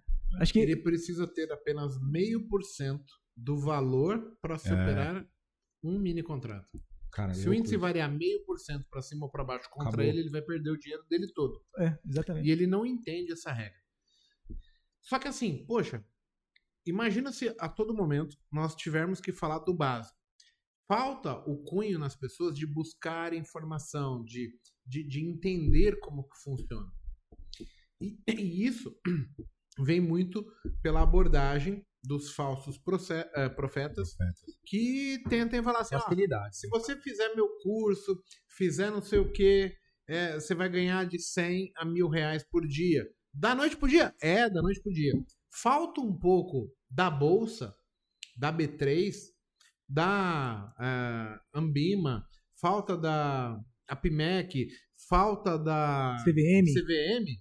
Cara, um posicionamento mais forte contra isso. Exato. Por quê? Porque quem tá no mercado trabalhando sério há todo esse tempo, fica olhando assim, cara, que regra que é essa aí que só pode ir pra um lado, mas ninguém é punido, ninguém faz porra nenhuma. É, é, é porque assim, a regra é só pra punir quando um grande banco pedir? Ou, ou existe uma fiscalização, existe um ambiente sério? Sim. Porque, porra, é, é brincadeira. Então, assim, o, o meu. Eu acho justo as regras. Tem que ter regra como qualquer ambiente de, de mercado. Mas, poxa, deixar o mercado ser passado dessa maneira é muito, muito ruim. Como se fosse algo simples, é, é errôneo, é fácil, onde qualquer retardado entra. Não, precisa ter um entendimento mínimo. O cara deveria ter que fazer uma prova para poder falar, cara, Perfeito. você sabe o que Cara. tem que fazer, senão você não pode vir aqui. Eu sou mais crítico ainda. Eu digo, cara, pessoas como o Igor, independente da técnica, cara, eu não vou entrar nem nesse mérito, mas existem caras com métodos e mentorias e que deveriam ser chancelados, do tipo, cara, tudo que ele tá te passando, ele tá te ensinando, realmente é a realidade. Agora, com o advento da internet, do marketing digital, da, da facilitação das coisas, da propaganda para algo tão sério que é o risco do seu capital ali, meu, se banalizou. Então você chega num lugar que o cara não sabe nem preencher um suitability, porque eu não diria nem que não sabe, é que se ele fosse responder honestamente, ele não seria o cara real para estar operando em índice Não teria perfil, né? Entendeu? Você Eu- tem que ficar na- no tesouro direto e vai investir em outra coisa, né? Nem ações você tem que mexer. Então, assim, é, é aquela coisa. O, o Detran, digamos assim, cara, deixa outro- qualquer imbecil ali falar que vai te ensinar a dirigir e você vai pegar carro aqui e amanhã sai matando todo mundo na rua. É isso que acontece, entendeu? Essa é a crítica do Igor, que eu concordo com ele, assina embaixo, porque, cara, é, é- isso aqui é super difícil, super concorrido, é possível, mas você tem que criar habilidades de trader. É uma profissão como qualquer outra. Tem um cara que vai operar o teu cérebro, o cara que é um dentista, entendeu? Você acha que da noite pro dia ele certo. chegou lá, ah, é, seja dentista aqui, faça uma obturação por 5 mil. Uma hora de, de, de, de trabalho você ganhou 5 mil reais. Quanto tempo demorou para esse animal aprender a fazer isso, entendeu? Ninguém se dá a dúvida. Então, eu acho que essa democratização, a facilitação, a alavancagem, ela tem um ponto positivo, lá atrás era muito mais difícil, mas também provavelmente morria muito menos gente. Morria, mas não tava esse matador como tá hoje em dia. Então, assim, os órgãos que o, Igor falou, cara, tanto B3, CVM, os envolvidos aí que têm responsabilidade sobre isso, tomar a devida providência, cara. Entendeu? Fala, cara, tá só morrendo gente. A CFTC nos Estados Unidos, ela é obrigada, a, ele obriga as corretoras a soltar um relatório de quantas, quanto que perde todo mês os clientes dele com day trade. E na, na página inicial tá descrito isso, entendeu? Corretoras que trabalham com CFD, cara, que é um contrato que nem existe. Então, eu acho que quando o Brasil começar a tomar esse tipo de atitude séria, pô, numa conta nos Estados Unidos hoje, pra você operar, pelo que eu fui pesquisar lá, alavancado com S&P futuro, o cara te exige pelo menos 25 mil dólares que você faça um cursinho da CME, cara. Pra operar day Então, trade, assim, né? É, pra operar day trade. Então, veja que quando isso vai chegar no Brasil, entendeu? Uhum. Quando, quando, É. quando que a gente vai brigar por isso? Lembrando que esse 25 mil dólares é pra operar um mini. Um mini. Exatamente. Exatamente. Eu fui operar opções lá fora uma época e a, a corretora exigiu lá que eu operasse com, com 25 mil Porque dólares. eles viram que, cara, é, é muito louco. Quando o país é honesto, tipo, você chega num, num país da Europa, enfim. Cara, é uma destruição em massa de contas de pessoas, entendeu? E o interesse nosso é que fique esses operadores. Todo mundo fala, ah, a corretora quer que a gente. Não. Queremos que vocês fiquem vivos, mas se transformem. Até, até um ponto importante, né, dessa evolução que teve no mercado, Aham. que era só corretora de bolsa, só se falava de bolsa, né? Foi quando começou a entrar outros produtos para o investidor. Né? Esse, esse- esse foi, o, acho que, um, um próximo passo ali, uma evolução que teve, né? Nesse, É que são COIs, aí começa a ter acesso a, a fundos, né? É, na verdade, começou a enxergar o que, que lá fora estava fazendo, né? Legal. O que as corretoras lá de fora fazem, né? Para fora o mercado de ações. Então, tinha um- uma gama uma, uma gama de produtos diferentes ali para vários per, vários perfis de investidor. Então, tem um cliente conservador que às vezes não é o perfil dele, tá operando day trade ali, né? Sim, Mas ele sim. quer aumentar o patrimônio dele, ele quer, quer investir melhor, né? E aí foi quando surgiu os, os, os fundos de investimento, os CDBs, né? É, dentro das corretoras. Então, as corretoras começaram a abrir o, Moleque. a prateleira ali de produtos, né? Pra, pa- para os clientes. Fora a bolsa, fora o- esse mercado de renda variável. E, E olha que engraçado. Hoje isso fomenta a maior parte da receita dessas corretoras. Exatamente. Esses outros produtos. Porém, falta um carinho pro cara do renda variável. Deixa eu te perguntar uma coisa, ô Akil. É, você se tornou lá agente autônomo de investimento. Qual que é o seu papel dentro da corretora quando a gente fala sou um assessor de investimento? O- Qual que é o teu papel perante a corretora e qual que é o teu papel perante ao cliente que você está prestando o seu serviço? perante o cliente, é o meu papel é ajudar, né? Ajudar, é buscar para o cliente, né? Entender qual que é a necessidade dele, o perfil dele, os objetivos, né? E, e entregar para ele o que, que tem de melhor no mercado. Esse é o, o meu trabalho, o meu papel como, como agente autônomo, como hoje em dia o pessoal tá mudou, né? Agora é assessor de investimentos, também muita gente falando sobre assessor- assessoria de investimentos. E esse é meu papel, né? E eu atuo é, é, como preposto da corretora, né? A corre- escolhe- a gente escolheu escolher ativa investimentos, né? Para oferecer é, esse trabalho da corretora, é uma corretora bem tradicional, é, tem a tradição no mercado aí, 40 anos de Uma das mercado únicas independentes que ainda sobraram no mercado, né? também, né? Então, é, até desde lá atrás, né? Sempre o pessoal que operava sempre escutava hum, coisas boas da corretora, né? Então, foi um, um que chamou a atenção, né? Para abrir é, e ela querendo abrir para o varejo também agora, né? pro- Sabe que a gente fechou a parceria com a Ativa de fomentar, levantar essa bandeira, justamente porque aí talvez seja uma questão de sorte da nossa parte. Porque assim, o mercado cresceu tanto e isso fez com que algumas corretoras que fizeram apostas sobre o mercado antes tomassem vários passos na frente e, e largassem em vantagem, né? Vamos Sim. chamar assim. E aí a Ativa querendo é, fazer isso, pedindo a parceria para a gente divulgar o nome Ativa, etc., é, fomentar a marca a, como corretora, como bom para o trader, se propôs a criar várias ferramentas para o trader. É, é até por isso que nós aqui da Magolab é, assumimos essa parceria com o intuito de ver a possibilidade que, meu, eles estão afim de entrar para o mercado e é o momento da gente começar a, a solicitar coisas. Então, assim, eu acho que a visão sua, agente autônomo, e nossa, é, parte educacional, análise, etc., ela está bem alinhada porque visa é, uma corretora que está vindo para o mercado e ela tende a ter que fazer coisas diferentes para se destacar num mundo tão concorrido. Claro. É, é, e esse é o nosso, o nosso dever ali, né? A gente sempre é, lidando com cliente mesmo, com investidores, né? Buscando as melhores, os melhores produtos, né? O que, que tem de bom no mercado para a carteira de cada, cada cliente, cada investidor. E, e ter isso na corretora, né? Oferecer isso é o, é o nosso é a nossa obrigação ali, é o nosso dever mesmo ali, né? Como, com, com essa assessoria. E até para o público trader, né? Que a gente comecei a conversar com bastante, bastante cliente que, que opera para o mercado, né? E tem muito cliente que não. É, essa parte de investimento, de outros produtos, ele não, não tá muito antenado ali que está acontecendo, né? Sim, então é um foco muito né, intrínseco ali, né, cara? Sim, muito no mercado, mas, poxa, o, dá para aproveitar o cenário de Selic alta, ou sim, investir em outros sim, produtos, sim. né? Uma carteira diferente, né? Até porque trader é profissão, né, cara? E aí você tem que investir, né? Também, é, salário. é. Ter outra, outra fonte de renda, né? Então, e para cliente que já tem patrimônio também, para a gente é, simular a carteira dele, entender o que, que ele tem em outras instituições, nos bancos, em corretoras, para poder é, oferecer o que tem de bom né, dentro da, da corretora. Ô, porque o pessoal aí tá com o dedo duro, hein? Nossa, sim, cara. Galera, vamos fazer o seguinte: dá um like aí, que o Mago vai soltar agora para vocês um, um, teaser, breaking news, um teaser. Pra quem der o like, bombar mais de 50 likes aí nos likes, meu, a gente vai soltar uma novidade que o Igor sempre cria umas dessas aí. Eu vou parar de beber. Pronto, isso é, é novidade.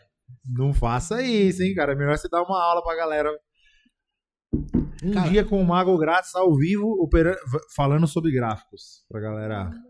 O, o pessoal. É assim, a gente tá falando sempre sobre é, ajudar os outros, mas o pessoal meio que só pensa do seu lado. E isso não. não é de propósito. É que para o negócio ser bom, pessoal, a gente tem que trocar informações, etc. Então, pensa só. Como é que vocês ajudam a MagoLab? A MagoLab é ajudada com escrever no chat. Isso. Dar o like, se inscrever no canal. Por quê? O YouTube entende que essa live está sendo boa, que essa live está sendo comentada, está sendo curtida, e ele passa a entregar para mais pessoas.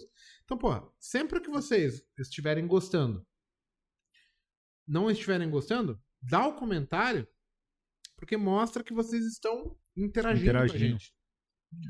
É legal, fomenta o nosso trabalho e faz com que a gente é, cresça, é, evolua também como é, influencer no mundo de, de tantas pessoas que prestam é, serviço aqui, seja Sim. dos bons, seja quanto aos ruins, mas a gente é, quer ser bem colocado ali para mostrar o nosso trabalho, falar um pouco de mercado para que as pessoas que chegam, às vezes, de maneira ingênua, de maneira desinformada, de maneira desamparada ou até mesmo perdida, que ela receba o impacto da nossa mensagem para que elas consigam pautar e saber diferir, né?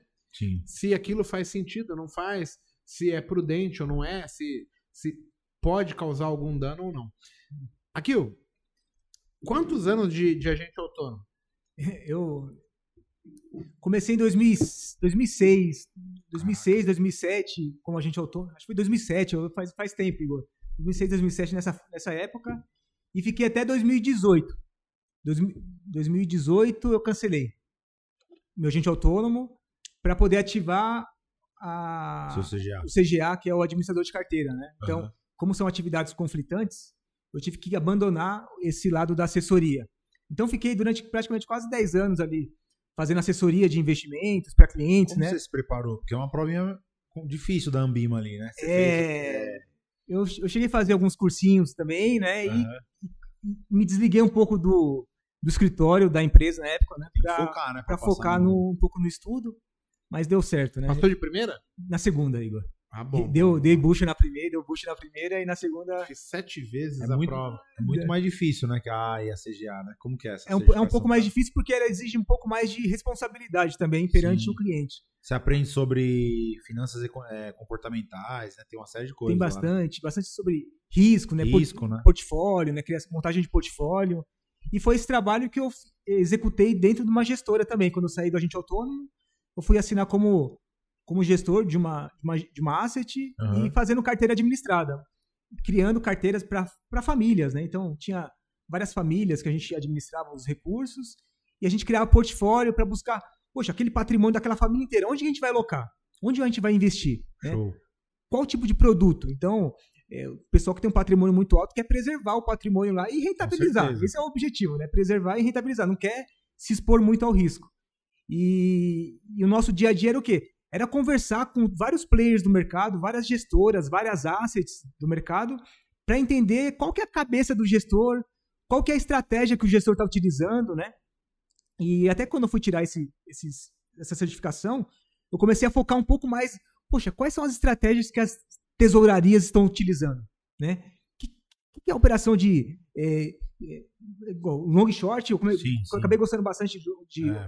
long- short, arbi- arbitragem com opções, delta hedge, né? É, box né, É, com opções, né? Para fazer a renda fixa do mercado de opções, né? Então comecei a vasculhar um pouquinho o que, que tem de, de- de estratégia diferente, fora a estratégia do trade lá que eu estava acostumado a enxergar, Sim, né? Olhar direcional, direcional, né? né? Isso. E aí eu comecei a me aprofundar um pouquinho e entender, quando eu conversava com os gestores, né? Para entender, a tentar en- entender um pouco a cabeça deles, o que eles estavam pensando, saber, puxa, qual estratégia que eles estão utilizando, né? Que que qual que é o viés dele para o mercado, né? Para bolsa, para dólar, para juros, E aí você pega um sentimento até do institucional, né, cara? Você acaba. acaba, acaba pegando, né? E, e até um, um ponto interessante, na hora de formar essas carteiras, né? Para esse pessoal, para essas famílias, né? É, é entender qual que é a correlação desses fundos, desses produtos, né? Como é que vai impactar a carteira. Então, dependendo do que a gente coloca lá, os ingredientes que a gente vai colocar nessa, nessa mistura, né? Nessa carteira, a gente pode ter um, um resultado favorável ali. A gente tem um resultado favorável, né? Tem, a gente consegue diminuir o risco, preservar mais e Sim. buscar um retorno acima da renda fixa, acima do CDI, por exemplo. Né? Então, esse era o trabalho, era o dia a dia. É conversar com as gestoras para saber o que colocar, né? Qual- Mais um multimercado ali, né? Que vai vários, ser multi, benchmark- é. vários multimercados. Se- Seguia um pouco até a- aquele viés do, do Rei Dálio, né? Então, Sim, do, da Bridgewater é né? o- é, Santo Grau. paridade de risco, né? Então, paridade de risco, Santo Grau. Poxa, Sim. o, eu, eu vou conseguir diminuir o risco da minha carteira se eu tiver várias, extra- vários, vários produtos que não tenham correlação um com o outro, né? Exatamente. Então, até pro trade, se a gente for colocar pro trade, é Cara, interessante. é bem legal. Se o trade É. só tem uma estratégia, ele tem um risco dele de mercado, ele tem a volatilidade dele diária. Agora, se ele tem duas, três, quatro, isso a gente vai conseguir um pouco mais com, com alguns algoritmos ali, né? Sim. É, com ter outras estratégias, a gente pode diminuir também. Sem o- identificar, porque na verdade o trader ele ganha dinheiro na ineficiência de mercado, né, cara? Na execução dos grandes players, que são bem direcionais. E aí, tendo essa ineficiência de mercado, a gente se, se aproveita disso. Então, acho que muitas pessoas. Eu gosto de estudar a fundo, né? Ao contrário do Will que diz, ah, eu não quero saber quem fez o mar, eu, eu quero comer peixe. Eu sou da, da filosofia do outro lado lá. Eu falo, cara, eu quero saber quem fez esse porra desse mar e escolher os peixes que eu quero comer, entendeu? Mas é, é- eu sou um- muito, sabe, estudioso, eu gosto de ver isso e falo, cara, não é isso que vai te levar a ser um trader campeão, já digo logo de início, não adianta você se matar de estudar, mas é importante você saber ter conhecimento, aí você se torna mais fácil o processo de aceitação e se tornar aquela pessoa, né, que tem, tem que saber ser trader. Sim. Mas ter esse conhecimento que você teve aí com o CGA, cara, olha como amplificou hoje a tua campo de atuação. É, você é um profissional, um profissional melhor, né? Mais gabaritado para É, é, le- é legal você escutar o, que, que os players estão fazendo, pensando no mercado, né? Sim, sim. Até você come- consegue enxergar de um viés um pouco mais macro, né? perfeito. Mas essa importância de escolher o que, é, o que, que vai na carteira né, dos clientes, né? É o que eu fazer bastante. E é o que eu quero, é que eu quero tô trazendo agora também para dentro da ativa, né? Para os nossos clientes. Então, o cliente que tem um patrimônio, que ele já tem um investimento em outras instituições, né? Em outras corretoras ou bancos. dele, né? É entender o perfil dele, né? É o que eu fazia lá atrás, né? Entender o perfil, Momento. conhecer momento, o que, que ele precisa, né? E, e buscar mesmo, montar uma carteira bem, uma carteira interessante mesmo, uma carteira diferenciada mesmo para ele, né? É, não só de forma é, olhar o histórico do ativo, mas é, tanto de forma quantitativa ali favorável, Claro. mas de forma qualitativa também, né? Perfeito. Entendendo o que, que, Qual- o que cada gestor né? está pensando ali, de cada produto Sim. que a gente está colocando na carteira do cliente. Né? Isso na parte de fundos, né? Fora Uhum. a, a outra parte que é renda fixa também, que a gente consegue é, cotar no mercado, dentro da corretora ativa também, que consegue boas taxas. Show. Olha que engraçado, né? Eu nasci na periferia e, tipo, essa questão de, ah, você é investidor, cara. Isso pra alguém que nasce na periferia é real. Hum. Não existe isso. Então, a minha primeira opção foi me tornar apenas um, um trader, um cara que era um oportunista, um entusiasta do mercado de renda variável, do trade, etc.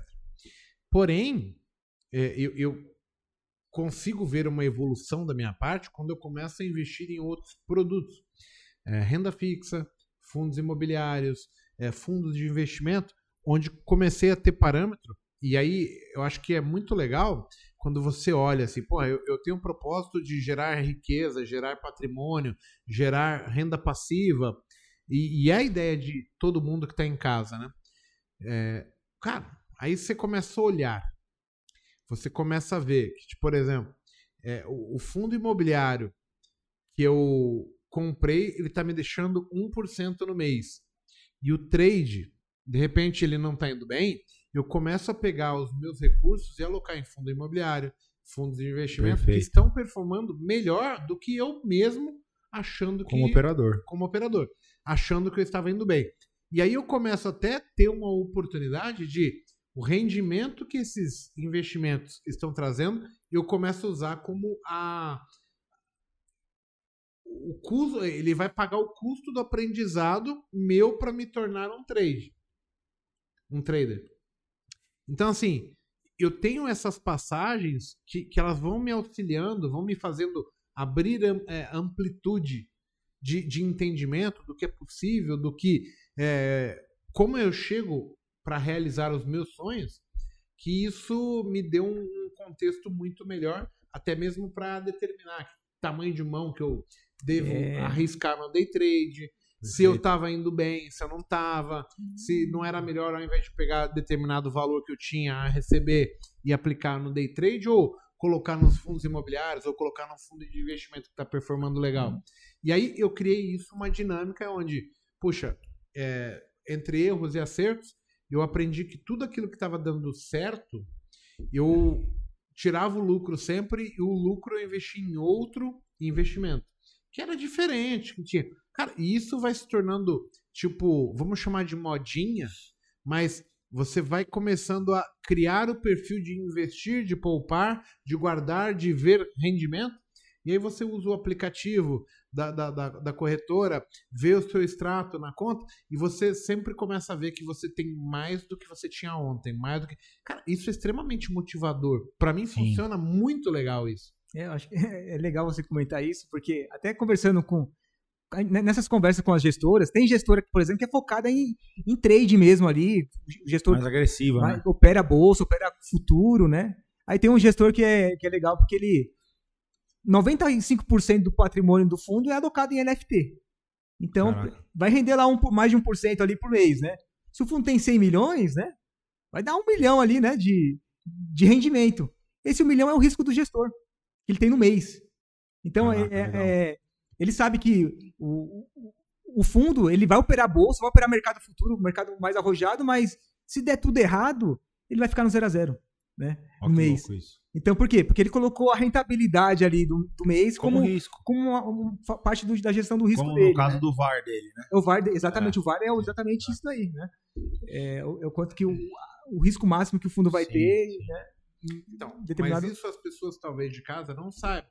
E aí tem pessoas que têm gabarito, capacitação, instrução para desempenhar essa função e fazer nós chegarmos também a, a pleitear os nossos sonhos, tornar eles possíveis, tornar eles acessíveis, tornar é, quantitativo de você ver que as coisas acontecem. Por que, que a gente está falando disso? Porque eu vejo muito pessoas que estão alucinadas apenas com o trade. E, e o trade não pode ser a primeira e única opção do camarada. Porque aí que tá um erro. Você tá criando uma expectativa, tornando o trade única e exclusivamente o teu sucesso. Dentro de um mercado que ele é muito vasto, ele é muito amplo. E isso vai limitar você e, e talvez não fazer você conhecer outras modalidades de investimentos, outras perspectivas. Às vezes, é, vamos falar, mesmo que seja em trade. Puxa, eu vejo pessoas operando mini índice, mas de repente tem um mini dólar. Ah, não me dei bem? Pô, tem ações. Ah, tem Opções, Opção. né? opções. Ah, tem long e short. Ah, tem commodities, né? Operar milho, café, boi, que são perspectivas. Ah, pô, não me dei bem com trade, eu vou fazer swing trade. Isso. Vou fazer position trade, comprar mais de longo prazo. Ah, Aí, ó, putz, tem fundos imobiliários. Ah, tem tesouro direto, tem renda fixa, tem fundos de investimento. Cara, tem fundo aí que performa bem pra caramba, mano. Tem. Então, é- é- é- acho que é, é ex- exatamente isso, né? É- não ficar só Cara, preso, fora da caixa. preso naquele mundo do trade ali, né? Tem, Vamos- tem um mundo grande fora também, né? Que dá pra gente, dá pra gente explorar. Eu acho que é- esse ponto é importantíssimo, né? Tem, tem muita gente que sai do mercado, ele tá no trade ali, sai do mercado, mas não conheceu as outras opções que teve, né? Que, que ele poderia Ah, ó, ter O que o explorado. Igor ensina mesmo, cara, se você for ver, analisando friamente, né, é, toda a técnica que o mago passa, ele sempre diz que o mercado é fractal. Então, você pode ver que tem pessoas que nunca... Eu outro dia tava pensando, eu falei, cara, pensa o seguinte, e tudo isso que tem na mentoria dele não é para day trade. É como você opera o mercado na visão de um trader. Então, se o mercado é fractal, eu posso tomar posições que eu não preciso abandonar meu trabalho, ficar olhando o bolso o dia inteiro e operando todo dia. Eu posso pegar um mensal, um semanal, começar a interagir com o mercado do ponto, cara, tô pequeno aqui, veio no ponto da compra do semanal, do mensal, vou começar a operar desse jeito, como foi o que a Paula fez. Conseguia é, fazer o trading com uma forma que você consiga conduzir isso sem ter que largar o trabalho, ficar 24 Às horas. vezes você vai se onerar demais sem uma expectativa de retorno. Porque aí você tem que trocar tudo, né? Eu vou trocar, trocar eu- o ficar parado porque eu me formei na faculdade por dois anos, três anos. Cara, você ficar fora do mercado de trabalho, apostando em algo que você não sabe se vai dar Exato, certo, você tá É fadado ao doloroso, é, assim. E quando você vai aos poucos, né, cara, tendo contato com isso, Exato. E aí o cara não entende que, assim, às vezes é, o trade vai ser pra você, mas o time que você está não é pra ir Exatamente. para o trade. perfeito. E aí eu tenho que fazer as coisas funcionarem também. Então, ter essa visão que o conteúdo ele não é só para Day é, trade. day trade, mini índice, é fundamental. Porque aí você amplia as suas possibilidades e, e tira um pouco da limitação que é eu preciso ter sucesso no hoje, no agora, no, no intraday do dia de hoje. E eu posso estar com uma perspectiva muito maior, com movimentos muito mais longos, e, e eu passo a fazer valer a, a minha inteligência, o meu conteúdo técnico que eu aprendi, eu consigo colocar ele em prática e extrair proveito disso. Talvez falta um pouco mais de. é, vou chamar de gabarito para as pessoas, mas é, é como se elas tivessem uma trilha que elas devessem degustar. Perfeito. Pô, eu preciso passar pelo milho, eu preciso passar pelo boi, preciso passar pelo café, eu preciso ver como é que funciona o SP500, eu preciso passar sobre é, o que, que é opção, para eu entender o que é possível ser feito. Perfeito. Porque, pô, quando a gente for falar de mercado de opções, tem um zilhão de possibilidades.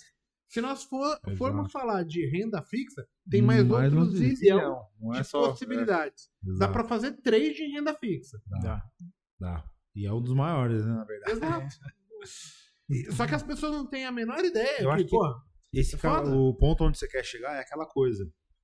Pra você pilotar um Fórmula 1, cara, você passou pelo kart, Stock Car, Fórmula 3, é, foi se desenvolvendo como piloto. Lá no final da sua carreira, você foi na Fórmula 1. Você vê um exemplo, todo mundo aqui na Mago Lab provavelmente dirige bem. Cara, não tem nenhum pé de couro que não conheça. For outro dia pro kart, cara, um monte de cara voltou. Porra, eu rodei, eu bati, eu me machuquei. Monte É de igual cara no não, mercado.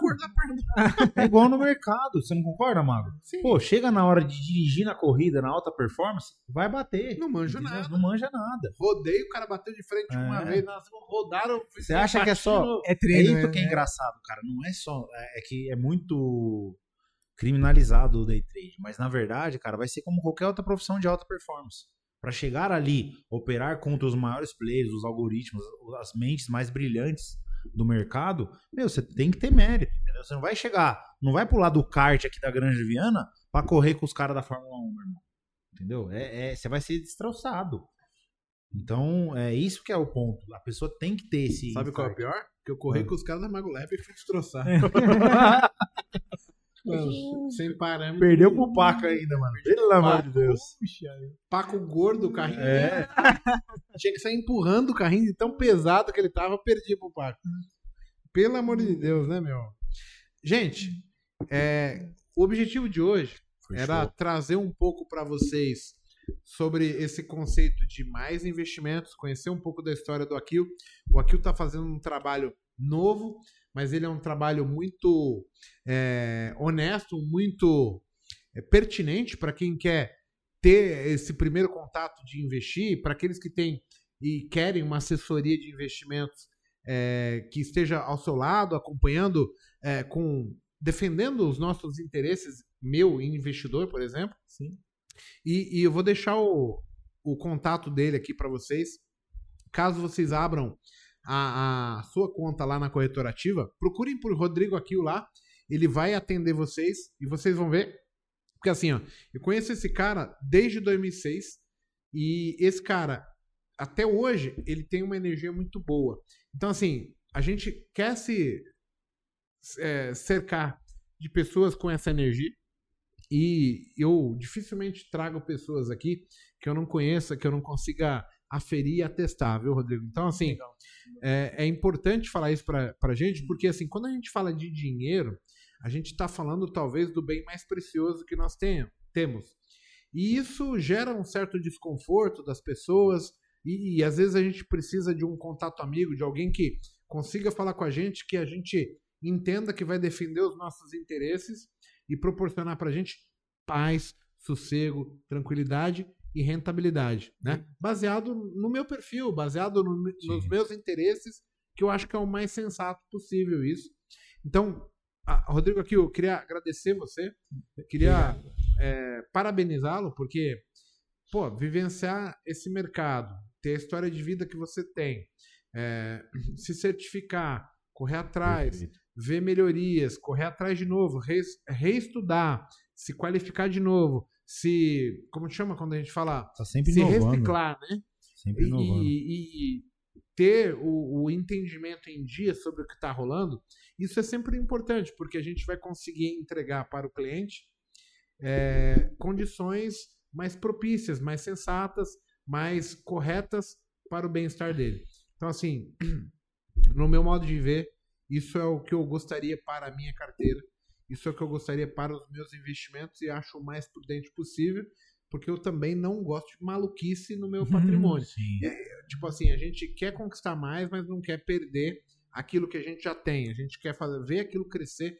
E eu acho que é muito sensato a gente ter um, um plano de pés no chão, algo equilibrado, principalmente quando a gente fala de dinheiro de vida. Então, Acho muito obrigado por ter vindo aí. Obrigado. Acho que eu, eu entendo que o dinheiro, é, a conquista do dinheiro, ela é suada, né? Então, dá muito, tra- dá Exato. trabalho para conseguir. Exato. Então, a gente precisa, Você se põe no lugar do cliente também, Com- né, cara? com certeza, coloca no lugar do cliente. Tanto é que, até por essa, na, dentro da corretora da ativa, a gente divide a conta de investimento do cliente, né? Então, o cliente tem a conta que ele opera a bolsa. Poxa, investimento é separado. É, a gente cria uma nova subconta Show. focada só no investimento mesmo Porque para essa sabe carteira, que né? O padrão do trade é, É, complicado. E né? o perfil dessa carteira é o quê? É o perfil que o cliente vai dormir tranquilo. Ele vai Show. deitar à noite lá, vai colocar a cabeça no travesseiro e vai saber que a carteira está de acordo com o perfil que ele desejou ali mesmo, né? Que Tem eu- boas noites de sono. Né? é, tem que deitar, dormir e não ter dor de cabeça em relação ao investimento, que é o, o patrimônio mesmo que ele está preservando e rentabilizando mesmo com a gente, né? Cara, Então, legal, muito legal. Quebrou é o- um pouco da visão que eu tinha aí do AI, porque eu vim pra esse Botecast já pensando assim, eu confesso. Eu falei, pô, cara, vou entrevistar mais um é, é um agente diferenciado, né? Porque era uma, um, um, Vamos dizer assim, eu tive convívio, não tive tanta sorte, né? De conviver com agentes autônomos que, que tenham essa postura igual a tua. E eu ouvi muito, acho que isso contaminou o meu, meu conceito sobre o agente autônomo de investimento. Então, hoje, é isso aqui serviu para mim pra caramba, porque tem profissional muito bom, né? Que vai brigar pelo cliente, in- indicar melhores produtos, se preocupa com a carteira. Então eu quero te parabenizar também, cara, porque realmente você quebrou um paradigma aí na minha cabeça que é, o AI ele só tinha um in- interesse próprio, né? Assim como era aquele gerente de banco antigo lá atrás. É engraçado você falar isso, né? Porque a gente vem por evolução no mercado o tempo todo, né? Então ali 2008, 2007, 2006, esse mundo de assessoria de investimentos, ele era muito canibal. É.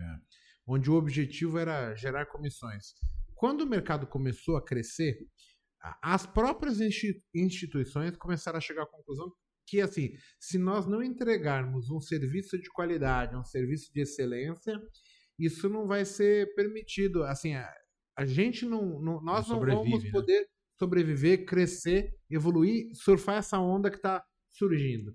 E aí eu vi muita mudança e hoje, cara, talvez seja um dos profissionais mais bem preparados, mais bem qualificados, onde a, a corretora em si é um, é um setor que ela investe mais em qualificação para que esse funcionário, esse é, instrumento de é, divulgar possibilidades, de, de instruir, que é o agente autônomo, né, o, o assessor de investimentos, ele possa cada vez mais é, transparecer para o cliente a real situação, onde está risco, onde está benefício, quais são as mitigações que a gente tem ali.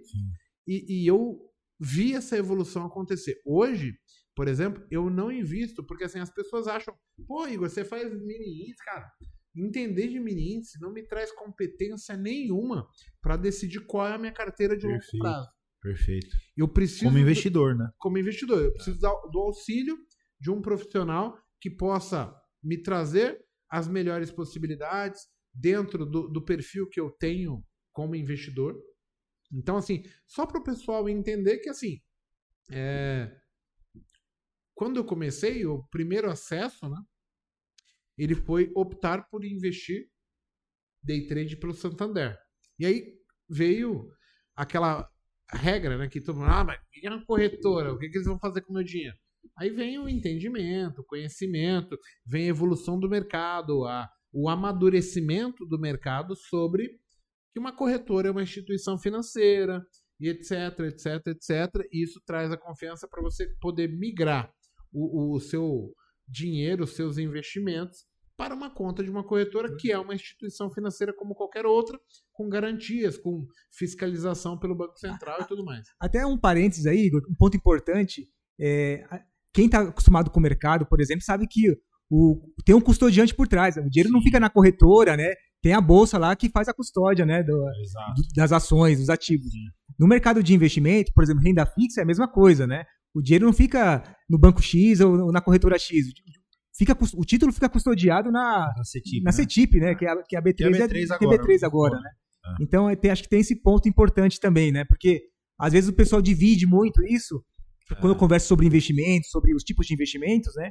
Acha que, ah, não, mas a, a renda fixa que eu Tá tenho no, ban- banco, banco é, tal, é- né? é mais segura do que essa, essa outra. Não. O título ele fica custodiado lá, setipado, No né? lugar, né? É no mesmo lugar, é. E, e às vezes um banco oferece menor performance, menor taxa, Sim. é, menor ganho do que uma corretora, porque ele, como ele tem mais clientes, ele tem uma autoridade, ele, ele usa o know-how que ele tem, a qualificação para te diminuir a tua participação e ele fica com isso. Então, cabe a gente mitigar isso e entender como que funcionam as coisas para nós investirmos melhor. É isso aí. É, porque hoje, só para finalizar, tem mais de um trilhão na poupança, né? Um- Cara, um- muito dinheiro per- sendo comido pela inflação aí, Então, né, sendo comido pela inflação e tem bons produtos com, mes com a mesma segurança da poupança, né? Que é Sim, o, o CDB, sim, o LCI, LCA, a LC. Tem a mesma segurança, é, que é o Fundo Garantidor de Crédito. Sem, tributação também, é importante. Tem né? Também- não tem, não tem LCI e LCA não tem imposto de renda igual a poupança também. E com a mesma garantia, né? Então tem muito espaço para crescer, né? Tem, acho que é o é nosso só questão da educação, levar a educação financeira pro povo brasileiro, porque eu acho que isso é o grande, até um pilar que eu conversei ontem com o Igor. Cara, a gente tá num, falando de funil, a gente tá muito no fundinho ali. Eu acho que o, quando você levar essa coisa do ato de investir, pode ser feito por qualquer um, cara. Um pintor, um frentista de Sim. posto. Ser trader, cara, não, trade não é para todos. Isso aí, fiquem bem claro isso. Trading, Agora investir é pra agora todos. investir, investir é para para todos, todos, cara. velho. Investir Entendeu? para todos. Eu acho que esse hábito é, é uma prática. Que eu, eu contei a história pra você. O cara que era faxineiro, investiu no ETF de S&P e ficou vendendo a posição dele coberta, fazendo uma estratégia lá, tipo, meu, eu invisto em, em ETF de S&P e reaplico a tudo aquilo que tá me rendendo. Cara, o cara se aposentou com 8 milhões de dólares. Entendeu? Um cara que era faxineiro. Então, assim, eu acho que a consistência e o hábito, ele vence o coelho. É aquela a velha história da tartaruga e do coelho. O cara que teve o hábito de investir sempre ali, juros compostos, vou aplicar, vou aplicar, vou aplicar, cara, no final da vida tá lá, tá aí o resultado.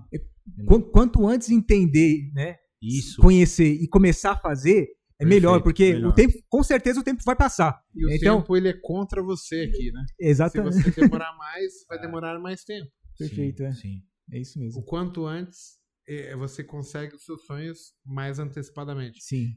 Galera, era isso que a gente tinha para falar. Muito obrigado, Rodrigo. Brunão, obrigado. Obrigado. Queria agradecer a Mago. presença do- da- das pessoas. É sempre um prazer estar aqui. A gente mudou a data do Botecast de domingo para terça. É um horário que a gente ainda está testando, assim, em termos de é, botar ele para rodar firmemente, porque antes era domingo, meio-dia, mais pessoas em casa, mais disponibilidade. Hoje tem muita gente dirigindo, tem muita gente que chega em casa, o cara tá cansado, e aí a gente tem a, a audiência é, ao vivo menor. Sim. Mas a gente tem métrica que assim é o mesmo nível de pessoas, assim, o, o público é o mesmo assistindo no final.